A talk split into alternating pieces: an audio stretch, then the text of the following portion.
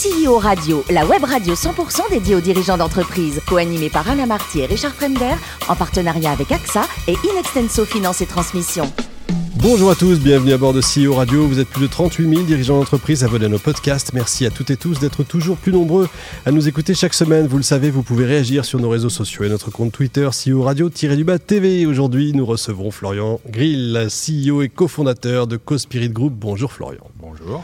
Alors vous êtes parisien, mais avec des vraies racines montpelliéraines. C'est important pour vous, hein. vous y tenez. Hein Ouais, j'y tiens, oui. C'est l'histoire de la famille, c'est six générations euh, de viticulteurs. Ah, producteurs de vin, oui, évidemment. On va y revenir, évidemment, tout à l'heure. Très tôt, hein, vous avez voulu entreprendre, vous avez entrepris, vous aviez 26 euh, ans, vous créez une publication, c'est ça Un magazine Business Digest, qui est maintenant dirigé par euh, mon épouse. Ah bah voilà. Une petite publication sur le Donc ça veut dire que ça existe encore, donc que c'était viable. Encore, On aime bien les choses qui durent. Ça, c'est bien, exactement. 94, vous créez CoSpirit. Oui, 94 C'est quoi? C'est un groupe de conseils médias euh, qui s'appelle Cospirit Group qui se décline pour les médias nationaux en Cospirit Média, pour le média local et le hors média en Cospirit Local et pour le retail média en, en Cospirit Commerce. Euh, et on fait euh, à peu près 700 millions d'euros de volume d'achat d'espace. 20 millions de, marge brute, on est 210 collaborateurs. Pas mal. Avec une vraie raison d'être. Ouais, 200, ça commence à être pas mal. On va essayer de faire didactique, tiens, pour que tout le monde comprenne, parce que c'est pas forcément évident. Je suis une ETI, on va dire dans les cosmétiques. Comment ça se passe? Je viens vous voir.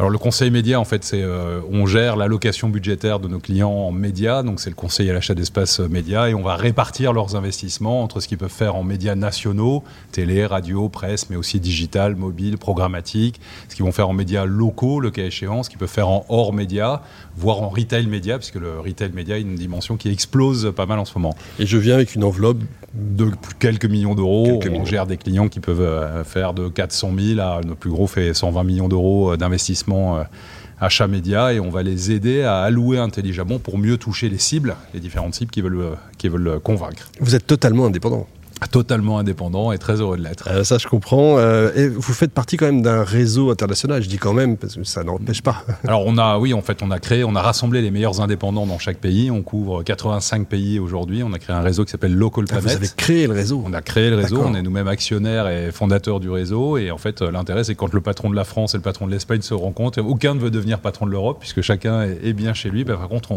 on, travaille bien ensemble et comme on est des entrepreneurs, on, on s'est rigolé aussi. Les bonnes pratiques. Les bonnes pratiques et oui, et puis les bons vins. Et les bons vins, évidemment. C'est pas incompatible. La pub.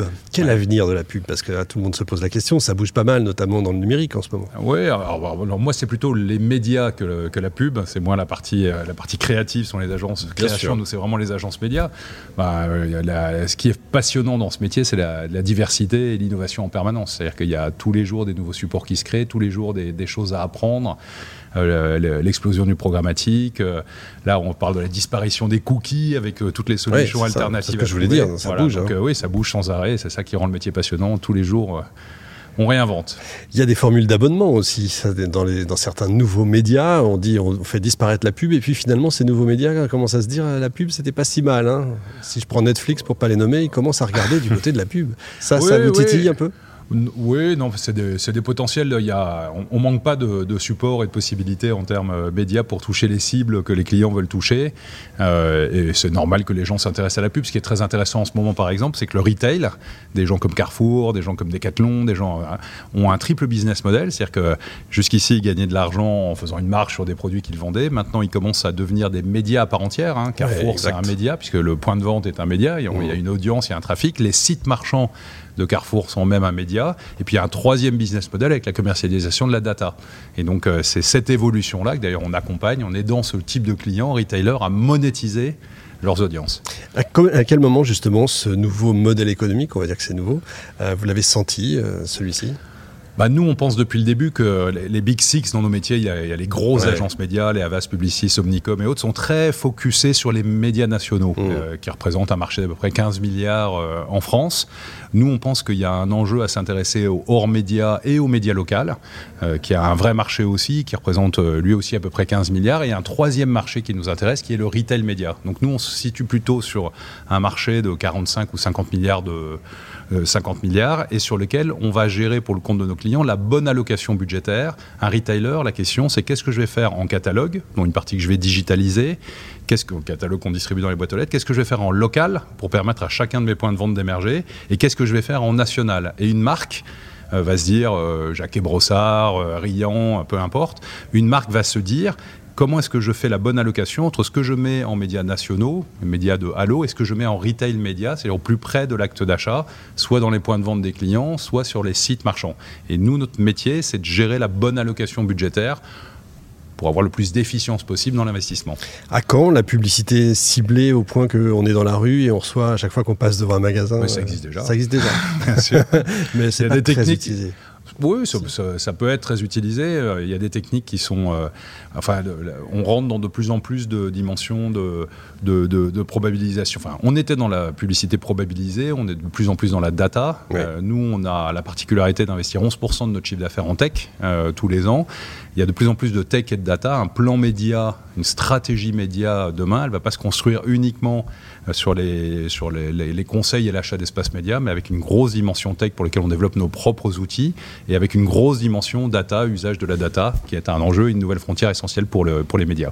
Le marché de l'audio aussi se développe, hein, les podcasts, on est là euh, sur CEO Radio. Euh, c'est quoi pour vous d'ailleurs? C'est un média euh, national ou c'est un média local? C'est pas très local le podcast, bah, curieusement. Tout est possible, ça dépend le contenu du podcast. Il peut y avoir des, des, podcasts qui ont une dimension très locale parce que le contenu sera très local et des podcasts qui ont une dimension très nationale. C'est intéressant, ça fait partie des, possibilités publicitaires et médias euh, qui s'offrent à nous. Euh, nous. Nous, on considère en fait que dans un plan média national, en général, il faut le compenser localement. Parce que vous apercevez que même quand vous faites un plan média télé, on se dit la télé, tout le monde est touché par la télé. En fait, il y a des disparités géographiques. Et donc, il nous arrive très souvent de compenser des plans médias nationaux télévisuels avec des surcompensations locales sur certains territoires pour mieux équilibrer le plan. Quand on travaille pour un retailer, il faut qu'on couvre la totalité de ses points de vente. Pareil pour la radio. Et en fait, une des solutions qu'on utilise, c'est le podcast digital pour aller compenser géographiquement certaines euh, solutions radio qui peuvent être déséquilibrées sur certains territoires et qu'on va compenser pour avoir un meilleur équilibre. En plus, on sait où est l'auditeur, donc c'est encore on mieux. On sait où est l'auditeur, etc. Donc si je résume, la télé, c'est la pêche au gros et le local, on est plus sur la pêche à la ligne. Non, une les, les, deux sont une complémentarité. Euh, voilà, les deux sont nécessaires, mais il faut garantir la visibilité des points de vente. Mais ce, que je veux dire, nous, on a, on a une raison d'être autour de la relocalisation média. C'est-à-dire qu'il y, a, un véritable enjeu euh, dans les médias aujourd'hui. On parle beaucoup de relocalisation industrielle en France. Euh, c'est vrai que c'est un enjeu d'emploi, c'est vrai que c'est un enjeu de pouvoir d'achat on ne parle pas beaucoup de relocalisation média, alors que c'est un enjeu d'emploi, de pouvoir d'achat, mais aussi de démocratie. Parce que il faut, enfin, sans être naïf, bien sûr, on, achète beaucoup de Google, de Meta, bien sûr. Avec, ce, Facebook. Euh, mais il ne faut pas être naïf sur ces sujets-là. Euh, il faut aussi nourrir les médias du territoire, qui sont des enjeux de développement du pouvoir d'achat euh, local. Et puis, il y a des contenus. les médias de la presse, les médias de la télévision portent des contenus qui sont des contenus fait par des journalistes et on accorde un peu plus de crédit au contenu journalistique que ce qu'on peut trouver sur les réseaux sociaux. Je suis d'accord, c'est pas moi qui vais vous dire le contraire. Vos projets Horizon 2026 bah, on voudrait euh, d'abord, euh, on croit, enfin, nous on grandit beaucoup avec une conviction euh, très forte, c'est que c'est la, croissance, c'est la fidélisation des équipes et la fidélisation des clients qui fait la différence.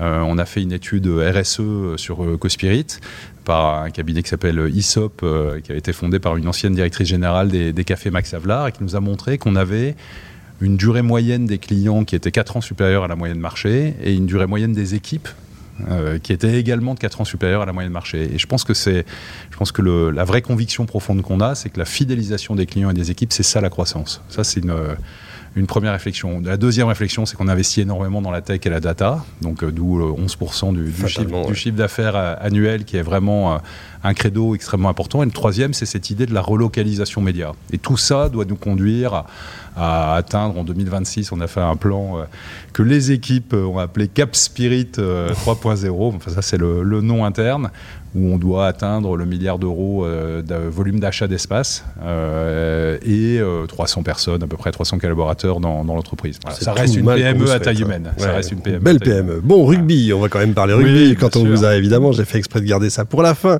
Vous êtes président de la Ligue régionale de rugby, pour ceux qui ne sauraient pas. L'Île-de-France. Euh, France. Euh, on dirait que c'est la même vision, d'ailleurs, qui vous conduit. C'est toujours, euh, on construit par la base. Hein. Par le local. Moi, j'ai la conviction que.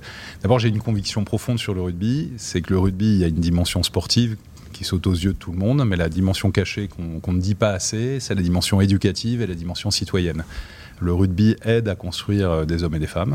Euh, et le rugby, euh, le club de rugby, sur son petit territoire, joue un vrai rôle de citoyenneté. On fait dans nos clubs en Ile-de-France des sections de rugby santé pour les femmes en rémission du cancer du sein, parce que faire des passes mmh. accélère la rémission et puis mentalement on change beaucoup. On fait des sections de rugby adaptées pour des gamins en situation de handicap, parce que le handicap fait partie de la vie et qu'il a toute sa place dans les clubs. On fait euh, des actions QPV, quartier prioritaire de ville, on fait du rugby pied d'immeuble euh, et on a une capacité de transformation des quartiers. Moi, le rugby, c'est un enjeu de société. Euh, enfin, en tout cas, c'est comme ça que je, je, le conçois. Et donc, moi, j'ai très envie de développer le rugby par la base, parce que quand on dit ça, le plus petit club, quel que soit son niveau sportif, de quatrième série, c'est la 12e ou 15e division du rugby, il est capable d'avoir un impact sur la société. Et ce petit club-là, moi, il m'importe. Voilà. Il est parfois aussi important dans un village que euh, un bureau de poste ou que euh, un magasin. Voilà. J'adorais, bah, moi aussi. président, de la, président de la Fédé, vous y pensez en vous rasant Oui, toujours? Oui, j'ai pas de, euh, absolument pas de, secret là-dessus. ça s'est joué à 13 clubs d'écart sur 1900 clubs sur la dernière élection. On nous annonçait à 20% et où finalement on est passé à, un cheveu. Et oui, moi j'ai vocation. De toute façon, c'est ma vocation. Enfin, quand on pas d'être président de la Fédé, mais, mais j'ai compris. Mais ma vocation, c'est le rugby. Je suis dans le rugby depuis 30 ans comme joueur. Euh, ou même 40 maintenant, comme joueur ou comme bénévole, euh, dirigeant école de rugby, cadet, junior, senior. J'ai toujours fait le rugby à côté de ma vie étudiante ou professionnelle. Et oui, j'ai très envie de, porter ce projet-là parce que, parce que j'y crois et parce que quand on a la chance de faire quelque chose qui a un impact sur la société, on s'échappe pas. Côté vin, forcément, le vin familial. Ouais, bah oui, c'est. On peut en parler un petit peu. On peut en parler. C'est des racines très là aussi, c'est le local. Hein. Toujours. L'entrée d'union, ça, va être le, ça va être le local et, la, certitude qu'il y, y, a des enjeux sur le, le local et la proximité. Bon, il s'appelle comment ce vin Alors, il s'appelle euh, le Château de Langaran, euh, à côté de Montpellier. Euh, on fait 200 000 bouteilles, une soixantaine d'hectares. C'est géré, ça a été géré par mon arrière-arrière-grand-père, puis mon arrière-grand-père, ma grand-mère, ma mère, mes sœurs. Et pas vous Ma fille, non. Bah, moi, quand ma mère. Chacun son truc. Chacun son truc. J'ai été contraint d'être entrepreneur. quand ma mère a, dit qu'elle avait besoin de, gens de la famille pour l'aider, je pense que j'avais 15 ans et mon petit frère 13, donc c'était trop tôt pour Évidemment. nous.